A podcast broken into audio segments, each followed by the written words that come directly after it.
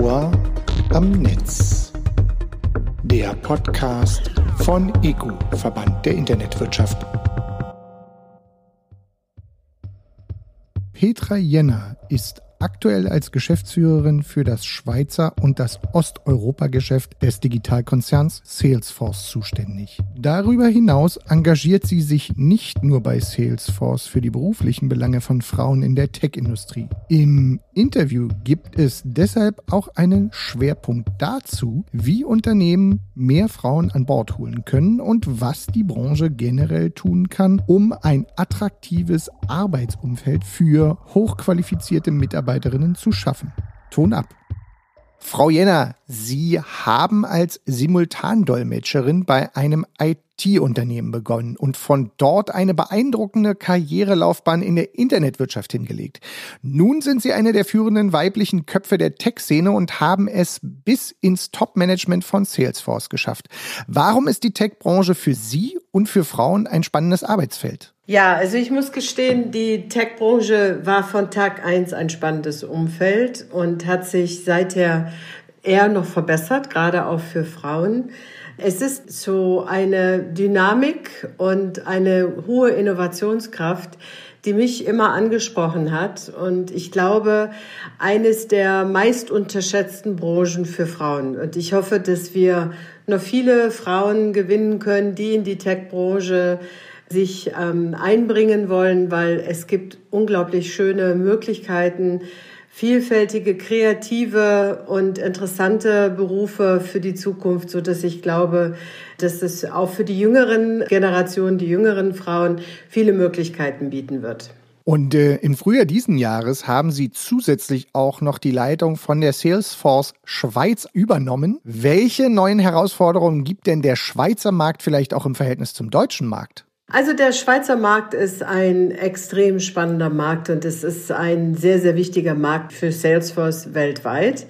Und der Schweizer Markt zeichnet sich ja durch viele global agierende Unternehmen aus und durch die hohe Innovationskraft in der Schweiz und auch durch den hohen Digitalisierungsstand in der Schweiz ist äh, sicherlich das auch ein sehr, sehr spannendes Umfeld für uns, um unsere Geschäftsaktivitäten hier weiter auszubauen.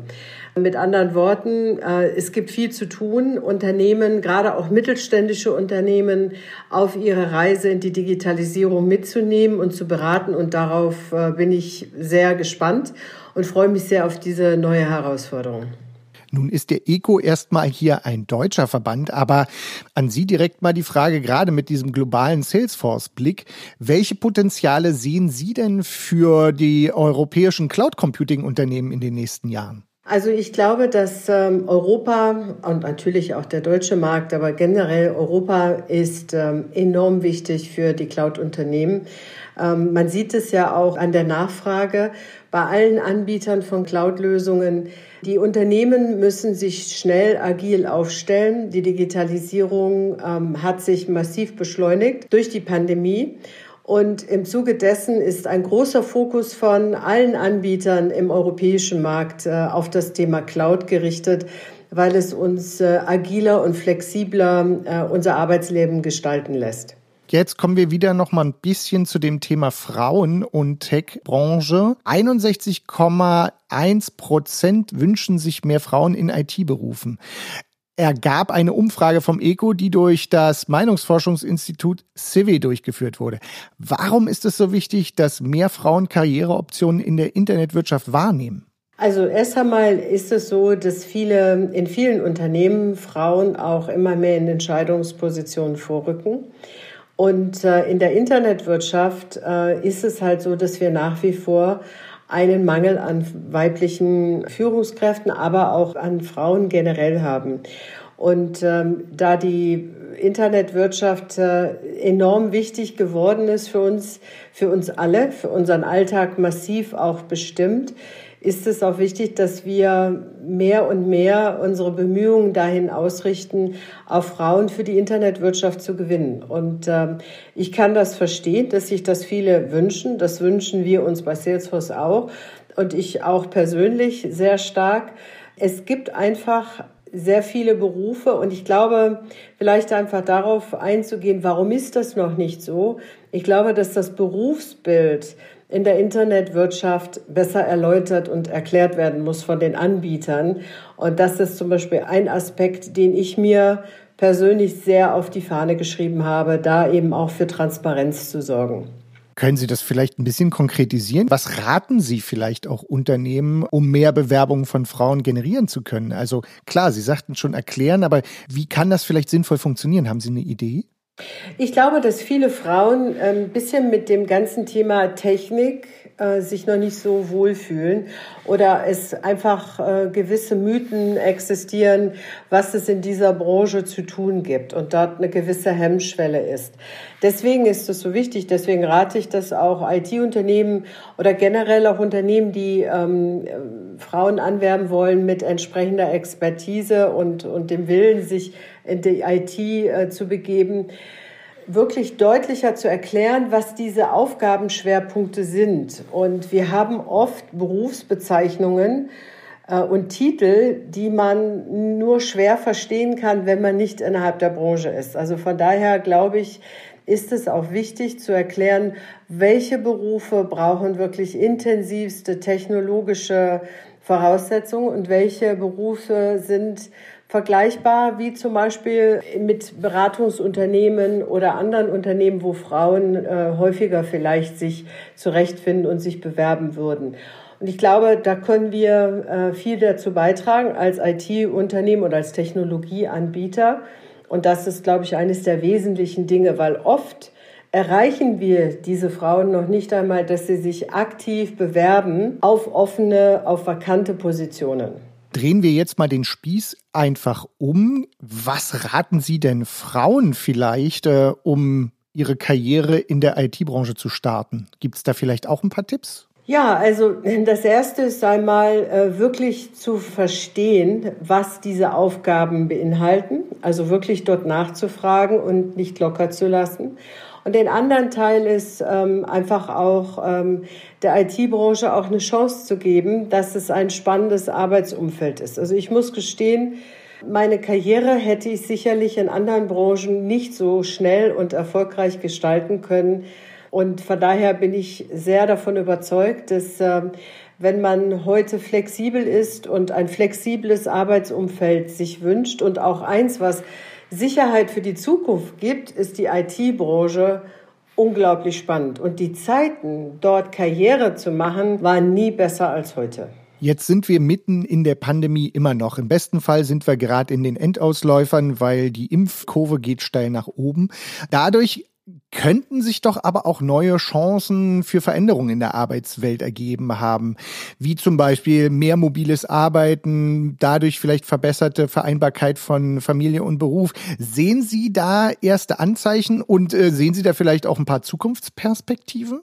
Also momentan sieht es nicht danach aus, dass die Pandemie die Frauen in eine bessere Position gebracht haben. Schon gar nicht die, die die Vereinbarkeit von Familie und Beruf realisieren müssen. Also da ist nach wie vor sehr viel zusätzliche Last durch die Pandemie, durch Homeschooling und so weiter auf, auf die Familie zugekommen und meistens auch oder in vielen Fällen auch an den Frauen hängen geblieben. Ich glaube, was wir machen müssen, und da kann ich sagen, haben wir bei Salesforce, äh, glaube ich, sehr gute Voraussetzungen geschaffen, dass wir eben auch die Väter zum Beispiel unterstützen, wenn sie ähm, in Vaterschaftsurlaub gehen wollen, ohne dass das Karriereeinbrüche bedeuten würde. Und da haben wir sehr, sehr viele Beispiele von jungen äh, Vätern, die einfach einige Monate Vaterschaftsurlaub beantragt haben und haben dann halt auch die finanziellen und auch die karrieretechnischen Vorbereitungen bei Salesforce vorgenommen, um sicherzustellen, dass eben zum Beispiel auch Frauen wieder ähm, den Wiedereinstieg in die Berufstätigkeit wagen können. Von daher glaube ich, wieder auch anknüpfend an meine äh, vorherige Aussage, die IT-Branche ist wahrscheinlich in diesen Dingen sehr weit vorne, sehr flexibel, sehr agil und bietet auch die Möglichkeit, die Vereinbarkeit von Familie und Beruf zu optimieren. Sicher sind wir da noch nicht fertig. Das ist sicherlich eine politische Diskussion, eine gesellschaftspolitische Diskussion, die wir dort auch immer wieder anzünden müssen. Auf der anderen Seite glaube ich, wenn jedes Unternehmen die Möglichkeiten bereitstellen würde, die wir zum Beispiel Stand heute schon ermöglichen, und zwar in allen Ländern in Europa, äh, muss ich sagen, bin ich mir sicher, dass äh, Frauen auch eine gute Basis haben, um in ihre Berufe zurückzukommen oder überhaupt die Familie und Beruf und ihre Karriere miteinander zu vereinen. Sie sprachen gerade von gesellschaftspolitischen Themen. Sie gelten nicht als Fan der Frauenquote. Können Sie das vielleicht ein bisschen erläutern, was dahinter steckt? Ja, das ist, ähm, das ist so. Ich war immer der Überzeugung, dass äh, die ähm, besser Qualifizierten sich durchsetzen sollen. Und davon bin ich auch heute noch überzeugt. Ich finde immer, Quoten braucht man dann, wenn jemand massiv benachteiligt ist. Ich habe das nie so wahrgenommen, dass Frauen benachteiligt sind. Und ähm, deswegen war ich immer gegen die Frauenquote. Was mir wichtiger ist, ist die Rahmenbedingungen zu schaffen und ein Umfeld zu schaffen, dass Frauen sich auch aufgehoben und, und wohlfühlen können und auch nicht zu so sehr unter Druck geraten, um eben Familie und Beruf miteinander zu vernetzen und zu vereinbaren. Das ist, glaube ich, das, was wir tun müssen. Und dann sehe ich wirklich gute Chancen für Frauen, jetzt heute auch Karriere zu machen und in Führungspositionen aufzusteigen. Und damit kommen wir eigentlich schon in die Schlussgerade unseres kleinen Gesprächs. Sie haben mal gesagt, Frauen führen anders, nämlich mit mehr Empathie und Toleranz. Das sind Stärken, auf die heute kein Unternehmen mehr verzichten kann. Warum brauchen wir aus Ihrer Perspektive inzwischen mehr Empathie und Toleranz, vor allen Dingen im Bereich Leadership? Also erst einmal möchte ich klarstellen, ich habe selten gesagt, dass Frauen anders führen. Ich habe gesagt, es ist wichtig, dass wir mehr Empathie und Toleranz in die Leadership oder in die Führungsposition bringen. Davon bin ich heute noch viel mehr überzeugt denn je, weil im Rahmen der Pandemie zeigt sich ganz klar, dass wir als Führungskräfte auch das äh, emotionale Management beherrschen müssen. Also es gibt so viele emotionale Situationen, gerade jetzt in diesen anderthalb Jahren, die wir hinter uns haben, dass sie als Führungskraft ohne Empathie und ohne Toleranz äh, diese Situation nur sehr schwer äh, zum Guten entwickeln können. Also von daher bin ich fest davon überzeugt, dass Empathie enorm wichtig ist auch um zum Beispiel Konfliktsituationen, die sich gerade in schwierigeren Phasen des Wirtschaftens immer wieder einstellen, ähm, absolut essentiell ist und eine der wichtigsten Eigenschaften ist, um gerade auch Krisen erfolgreich mit den jeweiligen Managern und Teams bewältigen zu können. Und ähm, nebst Empathie und Toleranz würde ich heute sagen, dass was wichtiger denn je ist, ist einfach auch sich selbst äh, stärker führen zu lernen, so dass man widerstandsfähig ist. Also Resilienz. Es wird ja jetzt von Business-Resilienz gesprochen, aber wichtig ist für mich auch Führungsresilienz, dass sie als Führungskraft resilient genug sind, also widerstandsfähig genug sind, eben auch diese Zeiten ähm, und diese Krisen zu durchleben mit dem Team. Und deswegen braucht es unter anderem Empathie ist dafür unerlässlich. Und äh, von daher glaube ich, ist es ein ganz wichtiges Element für die neue Führung. Frau Jenner, dann danke ich Ihnen recht herzlich für diese Einblicke und äh, in Zeiten wie diesen bleibt immer nur zu sagen, bleiben Sie gesund. Ganz herzlichen Dank für das Gespräch. Vielen Dank. Das Ohr am Netz. Der Podcast von EGU, Verband der Internetwirtschaft.